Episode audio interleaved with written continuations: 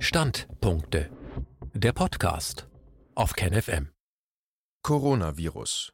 Irreführung bei den Fallzahlen nun belegt.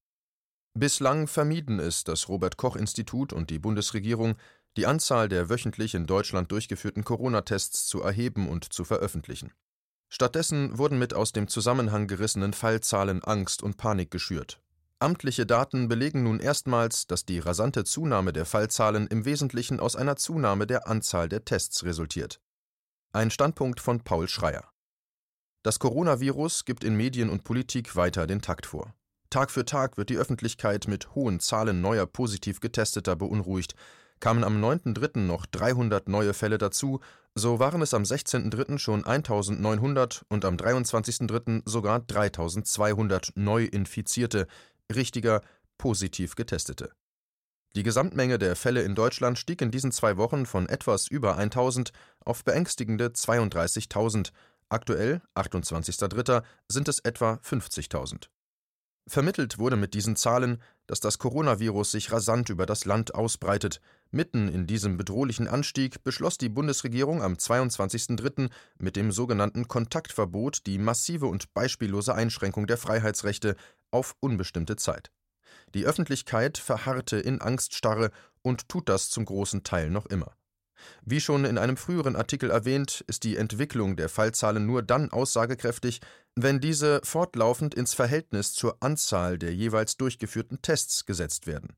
Mit anderen Worten, wenn in einer Woche oder in einem Land 10.000 Tests durchgeführt werden und dabei 1.000 Infektionen festgestellt werden, in der nächsten Woche oder in einem anderen Land aber 20.000 Tests und 2.000 Infektionen, dann ist daraus keine höhere Ausbreitung des Virus abzuleiten, sondern nur eine größere Zahl der Messungen. Um Gewissheit über die fortlaufende Ausbreitung des Virus zu gewinnen, muss daher fortlaufend auch die jeweilige Zahl der durchgeführten Tests betrachtet werden. Am Montag, dem 23.03., wandte sich Multipolar mit entsprechenden Anfragen an das Robert Koch Institut RKI und das Bundesgesundheitsministerium BMG. Das BMG antwortete am Dienstag, dass es keine Meldepflicht für Tests gäbe, weshalb dem Ministerium die Gesamtzahl aller in Deutschland vorgenommenen Tests nicht vorliegen würde. Das RKI reagierte zunächst ausweichend und verwies auf die Kassenärztliche Bundesvereinigung. Auf Nachfrage, ob das RKI diese Daten nicht selbst erhebe und wie es dann die Entwicklung der Ausbreitung des Virus und dessen Gefährlichkeit seriös abschätzen könne, schwieg die Behörde über mehrere Tage. Als wir am Donnerstag nochmals nachhakten, teilte eine Sprecherin mit: Zitat: Zur Gesamtzahl der Tests gibt es Schätzungen. Sie liegen bei 300.000 bis 500.000 Tests pro Woche. Die Zahl der Erkrankungen pro Zeiteinheit lässt eine gute Einschätzung der Situation zu. Die Dunkelziffer kann durch Antikörpertests bestimmt werden. Solche Tests sind in den kommenden Wochen zu erwarten. Zitat Ende. Da auch in dieser Auskunft keine konkreten Informationen zur Entwicklung der Anzahl der Tests mitgeteilt wurden, fragten wir erneut nach. Zitat Die Anzahl der Tests hat sich in den vergangenen Wochen aber aller Wahrscheinlichkeit nach stark verändert, daher ist die isolierte Betrachtung der Fallzahlen wissenschaftlich kaum aussagekräftig, um die Veränderung der Gefährdung der Gesellschaft zu messen. Nochmals die Frage mit der Bitte um eine klare Antwort. Warum erhebt und veröffentlicht das RKI nicht auch diese Zahlen, sodass sich alle ein klareres Bild von der Situation machen können? Zitat Ende. Wieder kam erst keine Antwort. Nach einem weiteren Nachhaken am Telefon, dann aber am Freitagnachmittag schließlich die überraschende Auskunft, das RKI habe Daten dazu in seinem Lagebericht vom Donnerstag, 26.03. veröffentlicht. Offenbar war das der RKI-Pressestelle bei der Auskunft am Donnerstag selbst noch nicht bekannt gewesen. Anzahl der durchgeführten Tests in einer Woche verdreifacht. Ein Blick in diesen Bericht zeigt nun erstmals, der Anstieg der Fallzahlen wurde durch Regierung und Medien bislang stark irreführend präsentiert. Auf Seite 6 des Lageberichts findet sich eine Tabelle zur Anzahl der Tests in den Kalenderwochen 11 und 12. Das entspricht dem Zeitraum vom 9.3. bis zum 22.3.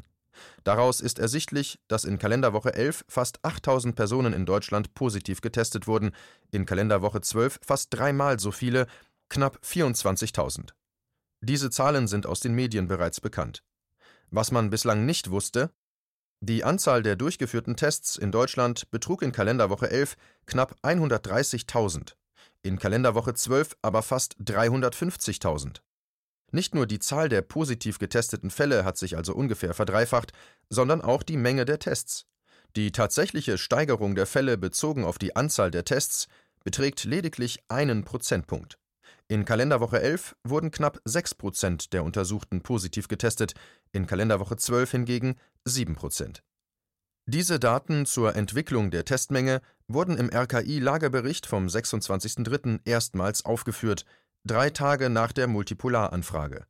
Behördenchef Lothar Wieler erwähnte in seiner Pressekonferenz mit Gesundheitsminister Jens Spahn am 26.03. diese neuen Informationen allerdings nicht. Auch die Multipolarredaktion hätte sie wahrscheinlich übersehen, da auch wir nicht ständig den täglich neu erscheinenden etwa zehnseitigen RKI-Lagebericht lesen und die Pressestelle der Behörde erst nach mehrfachem präzisen Nachfragen überhaupt darauf hinwies. Im folgenden Lagebericht vom 27.03. wurden die Informationen übrigens wieder entfernt. Sie finden sich also bislang ausschließlich im Lagebericht vom 26.03. Es scheint, als sei die Behörde nicht an einer größeren Verbreitung dieser Daten interessiert. Änderung der Testkriterien. Am 25.03. änderte das RKI außerdem die Kriterien, nach denen Ärzte zukünftig entscheiden sollen, wer getestet wird. RKI-Chef Wieler sprach von einer strategischen Maßnahme. Die entscheidende Änderung, Zitat, das bisherige Kriterium, dass Patienten in einem Gebiet mit Covid-19-Fällen gewesen sein müssen, entfällt. Zitat Ende. Ein Fachjournal berichtet dazu, Zitat, nach wie vor gilt, es sollen nur Menschen getestet werden, die respiratorische, also die Atmung betreffende Symptome zeigen und Kontakt zu einem bestätigten Covid-19-Fall hatten, in der Pflege, einer Arztpraxis oder im Krankenhaus tätig sind oder einer Risikogruppe zugehören. Patienten mit akuten respiratorischen Symptomen, aber ohne die oben genannten Zweitbedingungen, sollten nur getestet werden, wenn hinreichende Testkapazität verfügbar ist. Zitat Ende. Aus dem Wegfall eines Kriteriums folgt, dass sich die Anzahl der Tests und damit der zu erwartenden neuen Fälle weiter erhöhen wird, während die Beibehaltung der übrigen Zugangsbeschränkungen für den Test Fokussierung auf Risikogruppen dafür sorgen dürfte, dass die Sterblichkeitsrate zukünftig relativ hoch liegen wird. Es gibt vernünftige Gründe für diese Kriterien, dennoch sollte man die zu erwartenden Auswirkungen auf die zukünftigen Zahlen, die auch eine psychologische und damit politische Wirkung haben werden, im Auge behalten. Den aktuellen Daten des RKI 27.03. zufolge beträgt der Anteil der Verstorbenen an den positiv Getesteten 0,6 Prozent. Deren Durchschnittsalter liegt laut Aussage von RKI-Chef Wieler bei 81 Jahren. Daraus lässt sich kaum eine extreme Gefährdung für die gesamte Bevölkerung ableiten, zumal bislang völlig unklar ist, ob für den Tod in der Mehrzahl dieser Fälle tatsächlich das nachgewiesene Virus-DNA-Material ursächlich ist oder aber andere Vorerkrankungen. Probleme mit den PCR-Tests. Davon abgesehen, dass die verwendeten PCR-Tests bislang nicht amtlich geprüft und bewertet, validiert, sondern lediglich von miteinander kooperierenden Instituten befürwortet wurden, sind PCR-Tests generell mit großen Unsicherheiten behaftet, wie ein kürzlich veröffentlichter Beitrag erklärt. Zitat PCR ist ultrasensitiv. Das heißt, es lassen sich absurd niedrige Konzentrationen von DNA nachweisen. Andererseits ist die Methode nur mäßig spezifisch, weil PCR alles verstärkt, an das die Primer, also beim Test verwendete DNA-Bausteine, andocken können. Das ist der Fluch der PCR-Methode. Hier spielt zum einen die Probenreinheit hinein. Ist die zu untersuchende DNA ausreichend gereinigt oder gibt es Reste von anderer DNA? Es bedarf zudem eines sogenannten Goldstandards, das heißt einer von PCR unabhängigen Methode, um nachzuweisen, dass PCR das Richtige verstärkt. Das sind in der Regel serologische Tests, die allerdings bei Viren schwierig sind, da Viren teilweise schwer zu kultivieren und zu isolieren sind.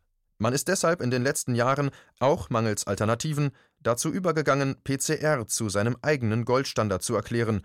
Das ist äußerst fragwürdig. Schwierig wird es, wenn sich in einer Probe pathogene, also krankmachende und harmlose Viren befinden, die gegebenenfalls ähnliche Gensequenzen aufweisen. Waren die Primer ausreichend spezifisch oder gibt es Kreuzreaktionen der harmlosen Viren mit den Primern für die mutmaßlich gefährlichen Viren? Hier hilft häufig nur die Vermutung.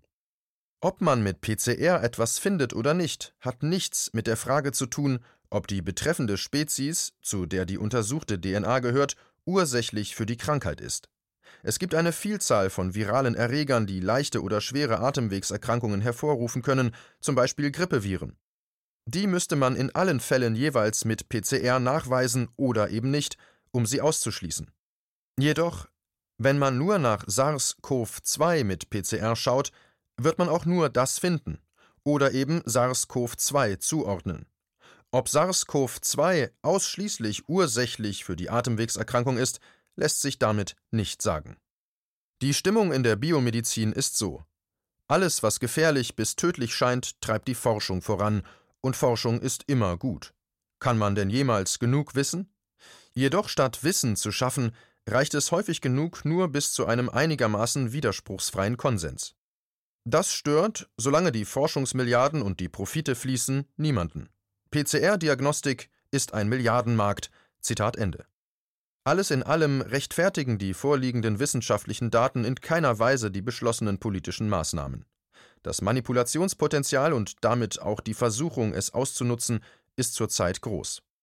Die fortlaufende Fixierung auf die reinen Fallzahlen ohne Einordnung in den Zusammenhang und insbesondere die Entscheidung, diese Zahlen zur Messlatte der Politik zu machen, ist manipulativ und gefährdet aktuell den Bestand der Bürgerrechte in Deutschland und vielen anderen Ländern. Die ehemalige Justizministerin Sabine Leuthäuser-Schnarrenberg mahnt: Zitat: Für bedenklich halte ich, dass das Gesundheitsministerium per Rechtsverordnung von allen Vorschriften des Infektionsschutzgesetzes und anderer Gesetze abweichen kann. Gesetze sollen nur vom Parlament und nicht von der Exekutive quasi als Blankoermächtigung geändert werden. Auch in Krisensituationen gelten die Gewaltenteilung und die Grundrechte. Zitat Ende. Dass die Regierung zunehmend autoritär und außerhalb von Kontrollinstanzen agiert, zeigt beispielhaft folgende Meldung vom 28.03. Zitat Kanzleramtschef Braun schließt mögliche Lockerungen in den kommenden Wochen konsequent aus. Wir reden jetzt bis zum 20. April nicht über irgendwelche Erleichterungen, betonte der CDU-Politiker. Die Messlatte für schwächere Vorsichtsmaßnahmen sei die Geschwindigkeit, mit der die Infektionen zunähmen. Zehn, zwölf oder mehr Tage müsse es dauern, bis sich die Fallzahlen verdoppeln, dann könne über Lockerungen debattiert werden, so Braun weiter. Derzeit dauere es etwa drei Tage, bis sich die Krankheitsfälle verdoppeln. Zitat Ende. Damit liegt der Ball beim Robert Koch Institut. Man kann sich denken, wie groß der politische Druck auf die Wissenschaftler dort derzeit ist.